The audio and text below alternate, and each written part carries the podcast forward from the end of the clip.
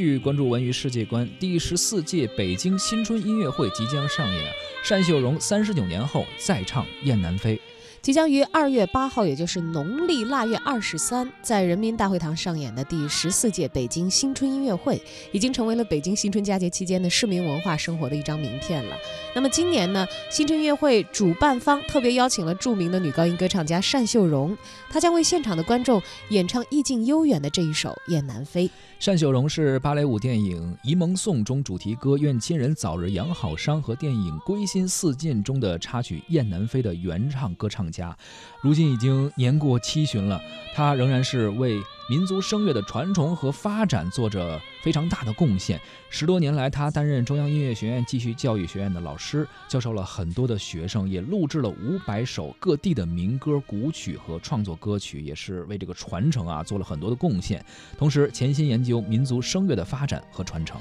回忆起当年录制《雁南飞》的时候，单秀仁说，对这个歌词和音乐也是进行了反复的琢磨的啊。他说：“雁南飞，雁南飞，雁叫声声心欲碎。两个相爱的人，这个时候因为革命的事业需要分离了，而且是生死难料啊。这个时候呢，女主的内心是很复杂的，因此两个雁南飞是一种复杂的心情。随后的歌词呢，是等待春天的来临，也充满了对革命的希望，盼望着春天快快来。”他说：“这首歌我每唱一次都有新的感悟，不是为唱而唱，而是为情而唱，用心去表达歌词的内容。”